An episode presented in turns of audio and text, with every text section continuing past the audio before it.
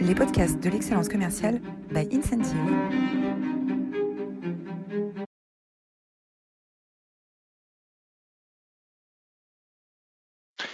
Bonjour et bienvenue à tous dans cette première édition des Masterclass de l'excellence commerciale 2024. Et nous allons euh, commencer cette année avec euh, un sujet très important, assez technique, mais qui concerne euh, tout le monde, qui concerne tous les départements dans les organisations. C'est la fameuse facture électronique. Et pour ça, on a invité une experte chargée de transformation à l'ordre des experts comptables, Isabelle Vissuezen. Merci Isabelle de nous rejoindre aujourd'hui. Bonjour Roland, ben, merci de m'inviter et euh, je suis ravie de faire cette première, d'inaugurer cette, euh, cette année 2024. Donc déjà, euh, meilleurs vœux à tous et à toutes. Et on va parler effectivement d'un sujet très technique. Alors, meilleurs vœux effectivement à tous. vous avez reçu dans vos, boîtes mail, vous allez recevoir cette semaine le best-of des masterclass 2023 euh, et vous pouvez également les retrouver sur notre chaîne YouTube ou sur votre plateforme de podcast préférée. Euh, vous êtes euh, toujours aussi incroyable et même en début d'année, même au milieu de, cette rentrée, vous êtes près de 200 inscrits aujourd'hui pour ce sujet, ce sujet important. Les, la, à la fin de l'année dernière, on a conclu avec Vincent Berthelot avec une merveilleuse masterclass sur la coopération en temps réel, leçon d'un pilote de chasse. Vincent nous a parlé de comment est-ce qu'on euh, collabore en temps réel quand on est à Mac 1.7 euh, et que euh, tout ce qui était préparé sur le, champ de bataille évolue et qu'on doit s'adapter avec des commandos anglais, des commandos américains en temps réel, et puis très rapidement retrouver les, les normes. vous retrouvez le, concept des 3 C, hein, coprotection, coopération euh, et euh, co-construction. Je vous invite à retrouver cette, euh, cette masterclass qui est absolument passionnante sur la vie d'un pilote de chasse en opération. Voilà, les masterclass sont rendues possibles par le support d'Incentive. Incentive, c'est une, on est éditeur de logiciel français basé à Paris. C'est une application mobile du manager pour motiver et coacher son équipe, notamment dans les périodes de transformation, ce qui est bien utile. Et on a la chance de travailler dans la banque, l'assurance, la santé, euh, la distribution, l'industrie et les technologies. Euh, voilà, la page de publicité est terminée. Euh, est-ce que Jules, tu peux nous faire le portrait de notre invité d'Isabelle? Jules, je te passe. alors, on a des petits problèmes techniques aujourd'hui, donc je te passe le micro. Merci. Alors, Isabelle Vissuzen, vous êtes ingénieure diplômée des Mines Paris, lauréate d'un master en innovation et entrepreneuriat d'HEC. Vous êtes également entrepreneur. C'est ainsi que vous commencez votre carrière en créant un éditeur de logiciels destiné aux boutiques et aux chaînes dans le secteur du retail. Euh, en 2004, vous rejoignez la filiale du groupe euh, Foncia qui gère leur plateforme euh, digitale et vous multipliez les ventes par trois grâce à une réorganisation commerciale ainsi que des transformations d'organisation. En 2009, vous rejoignez Tell Me un éditeur spécialisé dans l'apprentissage des langues qui sera racheté par Rosetta Stone. Vous aidez à assurer la transition du management grâce à un ensemble d'initiatives de transformation. Vous êtes coach en innovation et entrepreneuriat dans le programme MSIE d'HEC. Vous êtes aussi consultante en transformation commerciale et en stratégie de développement. Depuis 2022, vous avez été chargée de mission par le Conseil national de l'ordre des experts comptables pour accompagner la réforme de la facturation électronique et les transformations qu'elle engendre? C'est un plaisir de vous accueillir aujourd'hui. C'est un plaisir d'être là. Alors, quelle, quelle, expérience, Isabelle? Alors, ce qui est vraiment intéressant avec, euh, avec ton parcours, c'est que tu, à la fois, euh, tu es entrepreneur, tu connais très bien l'environnement euh, commercial, l'environnement des transformations digitales, et puis, et puis cet enjeu de, de, facturation électronique maintenant, qui t'occupe depuis, depuis plus d'un an. Alors, peut-être qu'on peut commencer par pourquoi, pourquoi une réforme? Pourquoi est-ce qu'on a besoin euh, d'une réforme, encore une, euh, est-ce qu'on ne peut pas laisser les entreprises euh, tranquilles quelques, instants? Pourquoi est-ce qu'il fallait faire cette réforme de la facture électronique? Alors déjà, cette réforme n'est pas européenne. Elle a démarré début des années 2000 en Amérique du Sud. alors ça, peut être étonnant, hein, mais donc nous sommes très en retard par rapport, par rapport au démarrage. La, la réforme, alors je ne vois pas l'écran, Roland. Je ne sais pas s'il est. Voilà, parfait. alors pourquoi en Amérique du Sud? Bah, Tout simplement une partie du monde où il y avait peu de factures et l'État a besoin de contrôler ses rentrées d'argent. Donc l'objectif de cette réforme, c'est avant tout pour lutter contre la fraude à la TVA qu'on estime entre 15 et 20 milliards par an.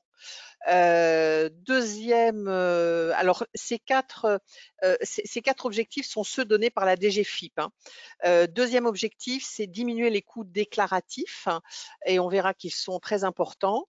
Troisième objectif, réduire les coûts et les délais de paiement. Euh, et on va voir comment la facturation électronique est une vraie opportunité pour les entreprises. Et quatrième, euh, objectif, eh bien la data, la remontée d'informations.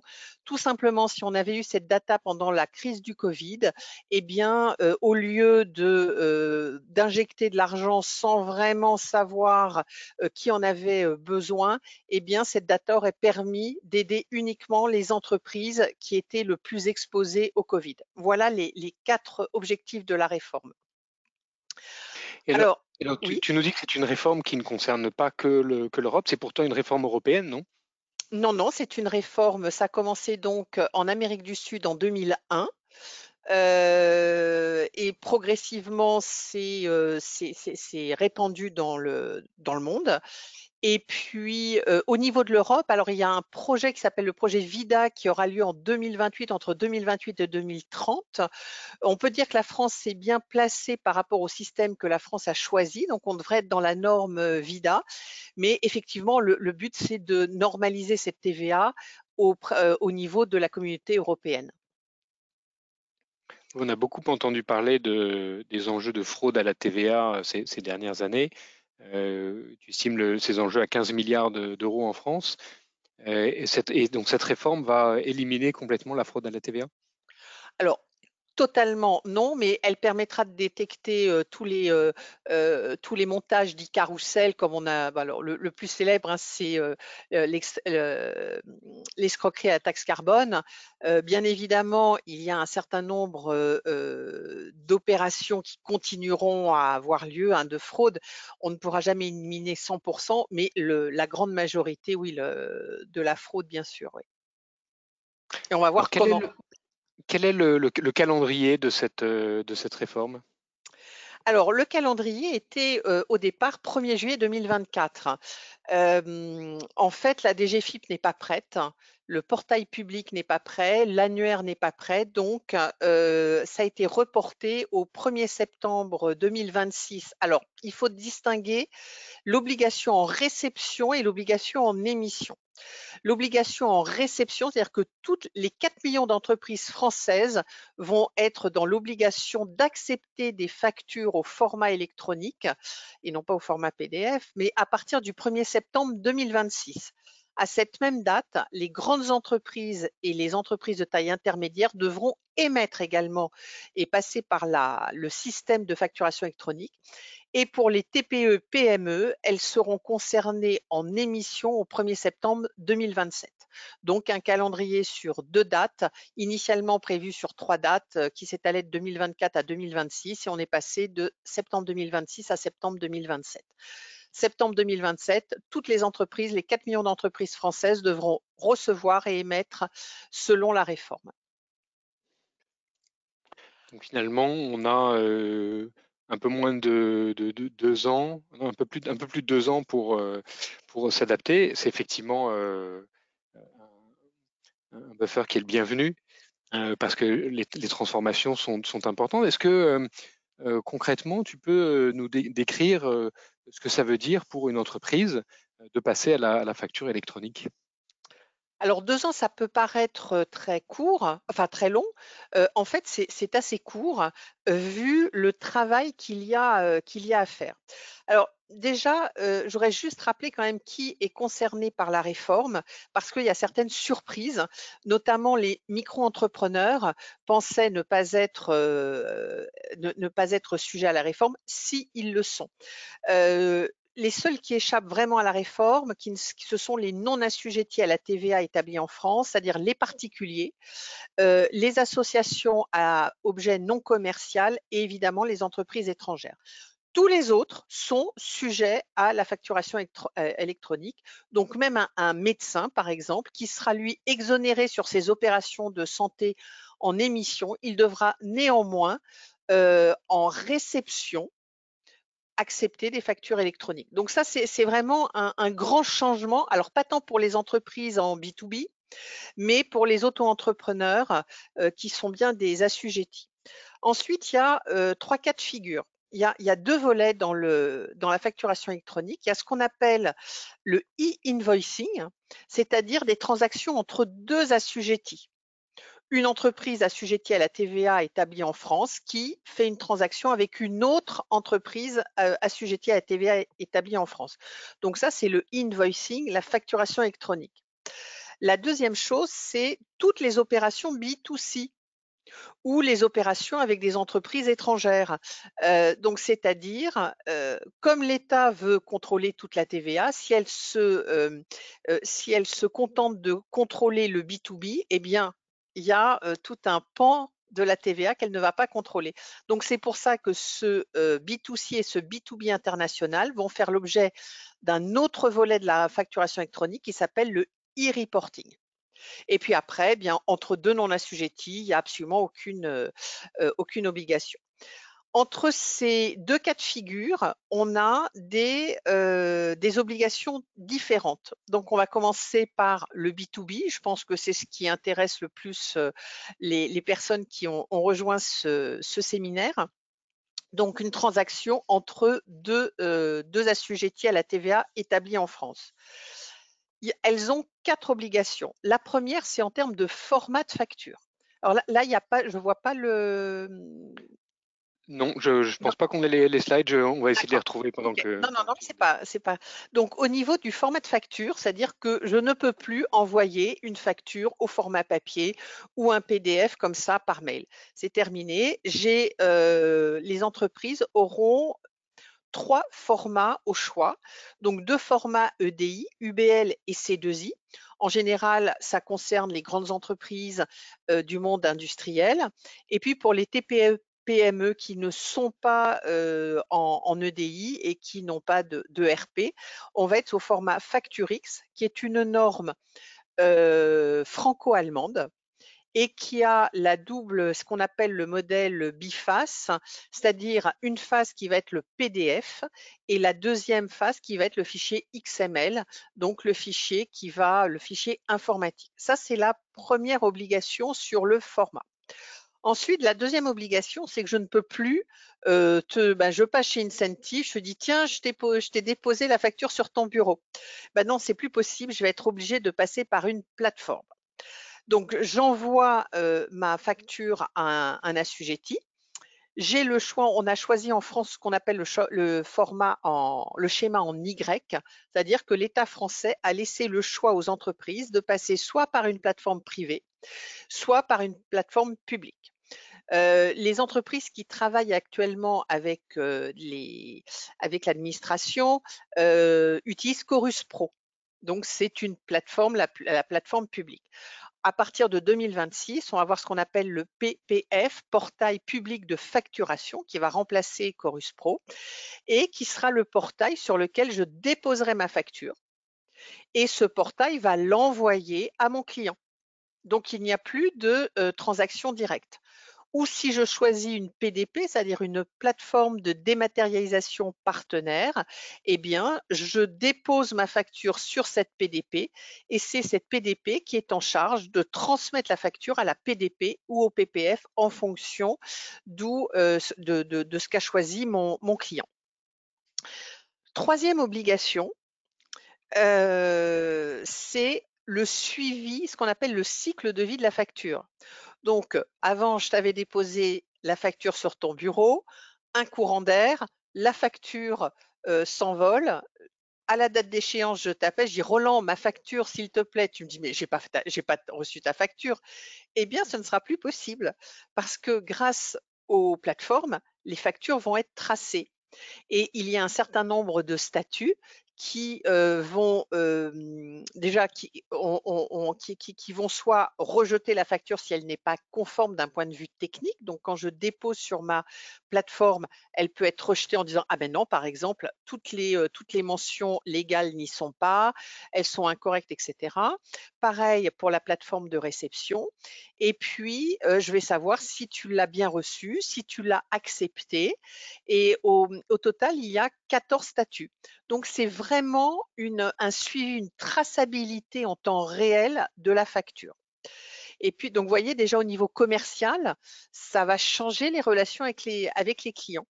Et puis, la quatrième obligation qui, elle, ne concerne que l'administration, eh bien, c'est euh, bah, pour ce contrôle, ce fameux contrôle de TVA, c'est l'extraction des données de facturation euh, qui vont être envoyées à la DGFIP, qui va permettre de contrôler la TVA.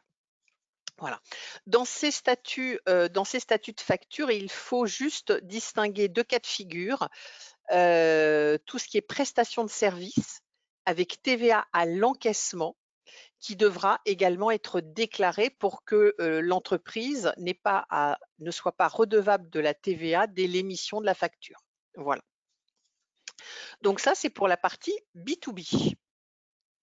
Donc, obligation sur le format, obligation sur la transmission au client, le procédé de transmission, obligation sur le cycle de vie pour le bon suivi de la facture avec, avec tous les statuts, les 14 statuts que tu, que tu mentionnes. Et puis, quatrième obligation, euh, la transmission à l'administration fiscale euh, pour réconciliation de, de, la TVA. Exactement. Euh, ce qui est, ce qui est très intéressant pour, pour nos, nos les, chefs d'entreprise et les directeurs commerciaux qui nous écoutent, c'est également les opportunités qui sont liées à, cette, nouvelle réforme. Euh, elles, sont, euh, elles sont nombreuses. Elles sont nombreuses. Il y a aussi certaines, euh, difficultés. sur la partie opportunité, on, peut commencer peut-être par la simplification et l'automatisation du processus de facturation qui va faire gagner beaucoup de temps à tout le monde. Alors complètement, et c'est pour ça que les entreprises, je vous ai parlé des deux volets avec des obligations différentes entre le B2B et le B2C, ou le B2B international. Bien évidemment, les entreprises auront intérêt à automatiser, complètement tous les flux entrants et les flux sortants. Donc ça va permettre un meilleur contrôle, une une automatisation, bien évidemment à condition que les outils soient interopérables cette traçabilité de la facture aussi va permettre de réduire les délais de paiement, de réduire les litiges hein, pour toutes les entreprises qui sont de bonne foi. Bien évidemment, l'entreprise qui est de mauvaise foi, eh bien, le restera. Néanmoins, le fournisseur a tout de suite la visibilité si, par exemple, si la facture a été rejetée. Donc, elle peut tout de suite prendre contact avec le client en disant, tiens, vous avez rejeté ma facture. Pourquoi? Plutôt que d'attendre la date, date d'échéance. ça va améliorer aussi la qualité des relations. On va plus embêter les clients à partir du moment où il y a cette traçabilité. Eh bien, ça va simplifier, ça va réduire les échanges administratifs entre les clients et les fournisseurs. les coûts de gestion. Alors, est-ce que tu sais, Roland, combien coûte une facture entrante, c'est-à-dire tu reçois une facture d'un fournisseur, combien cette facture au global coûte entre le traitement du fournisseur et le traitement du client? Alors, quand j'étais chez Dell, on avait calculé le coût d'une facture, alors c'était une facture sortante, euh, et on avait estimé qu'une facture émise euh, coûtait, avec tout, le, tout son cycle de vie, coûtait 60 euros. Euh, Alors, ça donc, euh, il y avait une question, il y avait une question qui s'était posée, qui était euh, est-ce que si on, vend quelque chose qui coûte moins de 60 euros, il faut facturer le client, le client ou pas? Donc ça, Alors, ça, a bien diminué. Voilà. 60 euros. Voilà, ça a bien ça comprenait aussi les coûts de recouvrement. Ah oui, alors sans, les coûts de recouvrement, ça on estime que le coût moyen d'une facture sortante est de 15 euros et que le coût moyen d'une facture entrante est de 10 euros avec la facturation électronique et tout le process d'automatisation, on va être autour de 1 euro la facture. Donc, il y a une baisse de coût drastique. Euh, hum, la, gestion de la trésorerie aussi, bien, avec la visualisation des échéances hein, et, des, paiements, donc ça, va bien aider les entreprises. Et puis, et puis on verra la, data. Euh, bien évidemment l'or noir du 21e siècle, hein, euh, cette data qui peut être au niveau de l'entreprise, mais au niveau sectoriel, au niveau départemental et nous-mêmes au niveau de, l'ordre, eh bien on est candidat pour une PDP, hein, pour une plateforme, je facture, qui nous permettra aussi d'avoir, de récolter énormément de data au niveau national pour ensuite la diffuser. Alors cette data, effectivement, ce, fameux, ce fameux or noir, euh, il est, euh, clés. Comment est-ce que concrètement, euh, on va pouvoir, une entreprise va pouvoir utiliser cette data et à quel profit? Alors, comment elle peut, elle, peut déjà l'utiliser aujourd'hui, hein, cette data, sauf que les informations sont très, totalement hétérogènes. Avec la facturation électronique, à partir du moment où on a des factures qui sont formatées, avec un seul canal de réception, eh on va pouvoir consolider cette, data très facilement plutôt que d'avoir une data totalement éparpillée. Dans les grosses entreprises, elles vont pouvoir remonter remonter toutes ces, datas. Et puis, bien évidemment, bah, les, différents outils de data visualisation vont pouvoir être exploités. Donc, ça au niveau de l'entreprise, mais après, au niveau sectoriel je prends, les boulangeries, par exemple, les boulangeries au niveau d'un département.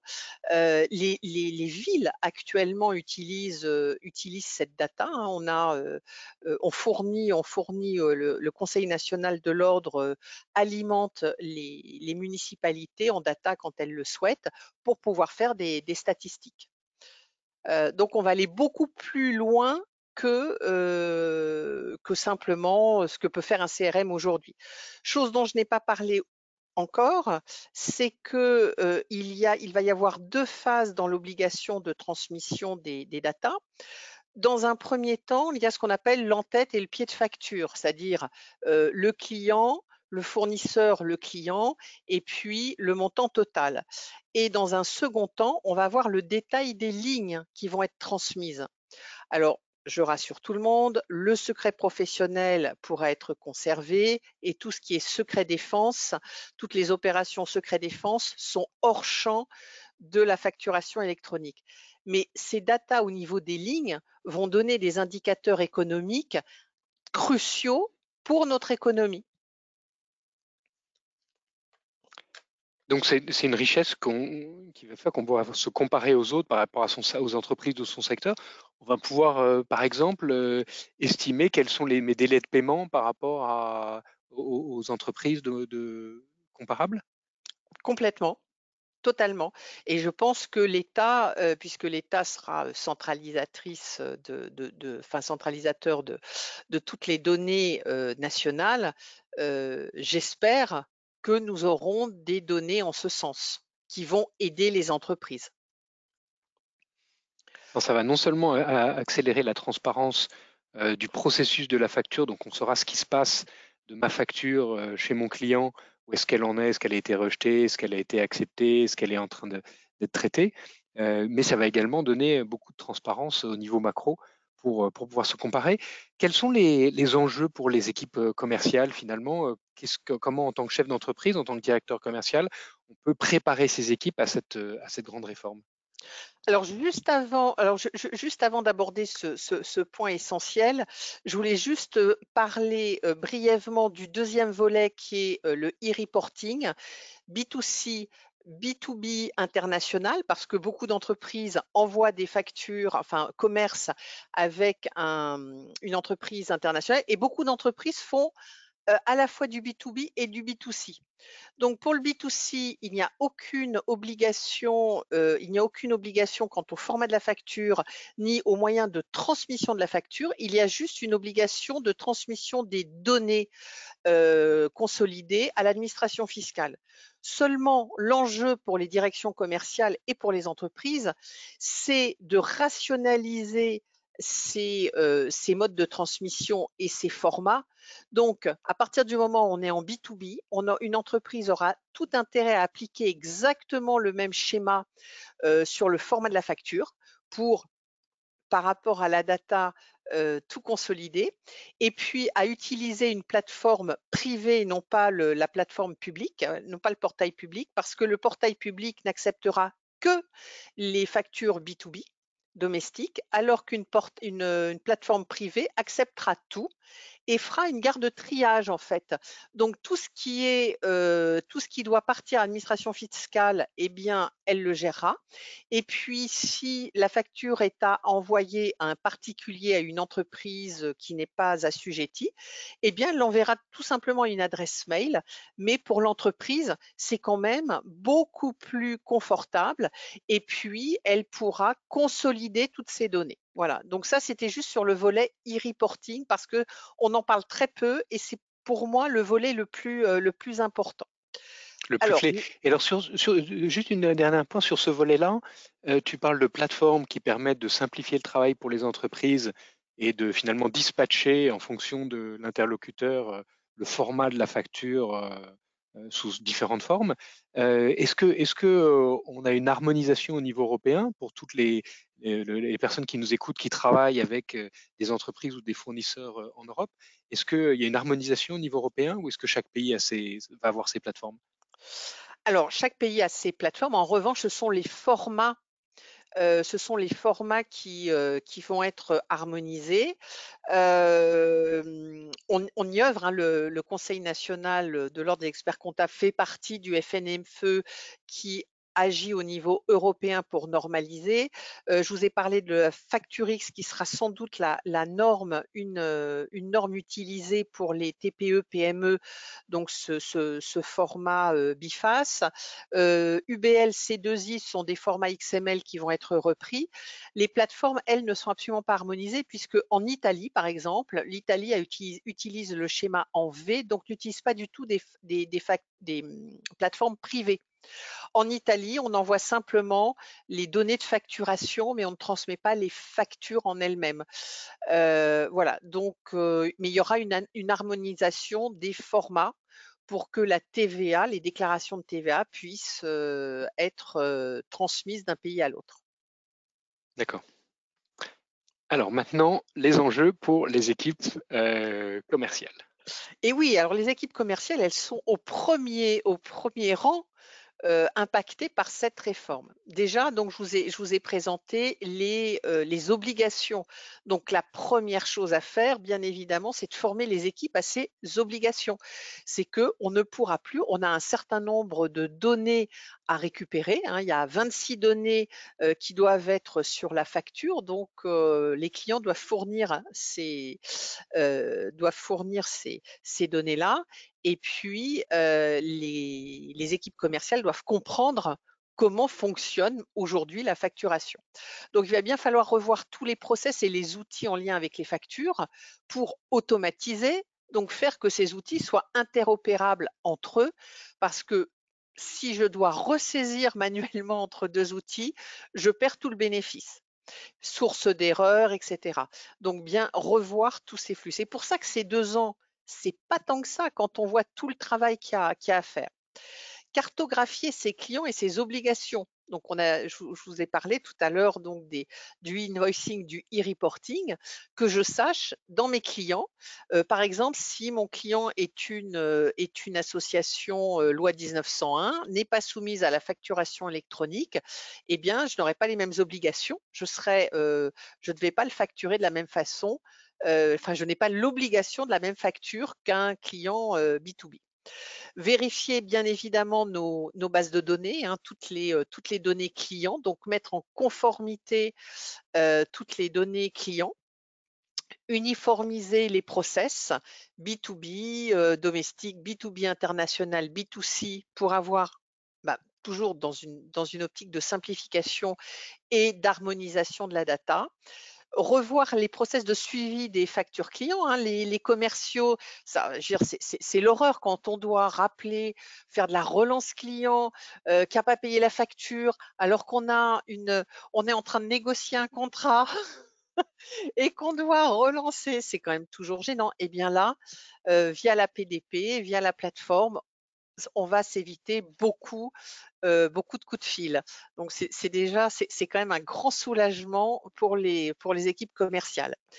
Et puis, une dernière chose, c'est revoir les process des notes de frais. ça, c'est un, sujet, un sujet important pour tous les commerciaux euh, et donc pour tous les directeurs commerciaux qui nous écoutent. Euh, les notes de frais, c'est un, point très, très spécifique qui va être beaucoup, beaucoup impacté. Est-ce que tu peux nous en dire plus? Oui, alors tout à l'heure, je vous ai dit en B2B, euh, on, ne, on, ne, donne plus la, facture, on ne remet plus la facture en main propre. et pour pouvoir récupérer la TVA, eh bien, il va falloir que ces factures passe par les plateformes. C'est-à-dire que moi, commercial, je vais, je vais à l'hôtel. Eh bien, l'hôtel devra envoyer la facture à mon entreprise. Même si moi, je paye cette, cette facture, je fais une avance de frais, mais je ne demanderai plus une facture établie à mon nom, au risque que la TVA ne soit pas récupérable par l'entreprise. Donc là, on change totalement les habitudes sur les restaurants, il y a des tolérances hein, jusqu'à 25 euros hors taxe.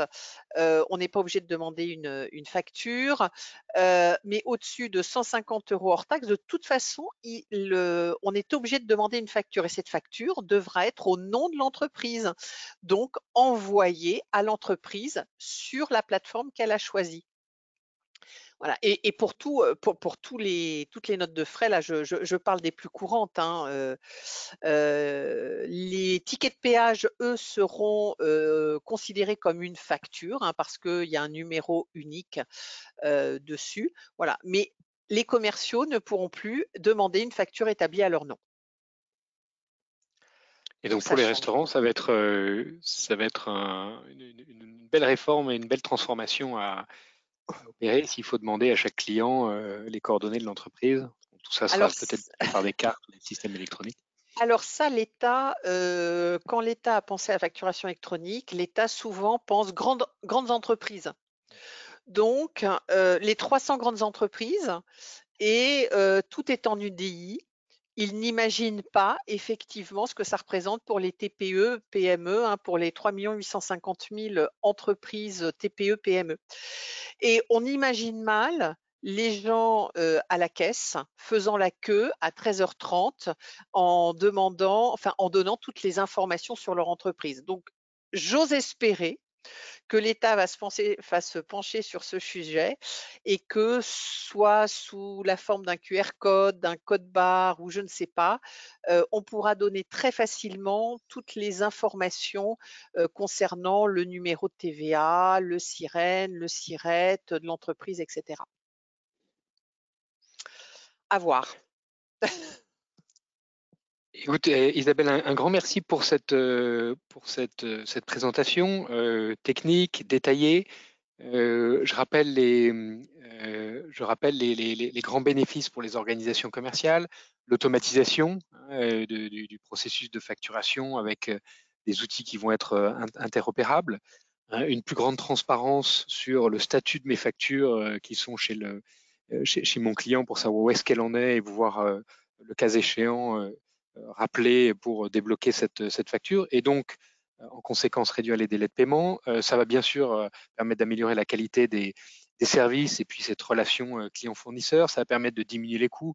Tu as parlé de coûts de facture 10 euros, 15 euros, suivant que c'est une facture sortante ou entrante, qui va être divisée par 10. Hein, euh, avoir une meilleure visualisation des, des, des, échéances et puis la centralisation euh, de l'ensemble des des, factures et des datas qui sont, euh, qui sont associées avec tout le reporting possible pour pouvoir se comparer euh, au sein d'une entreprise.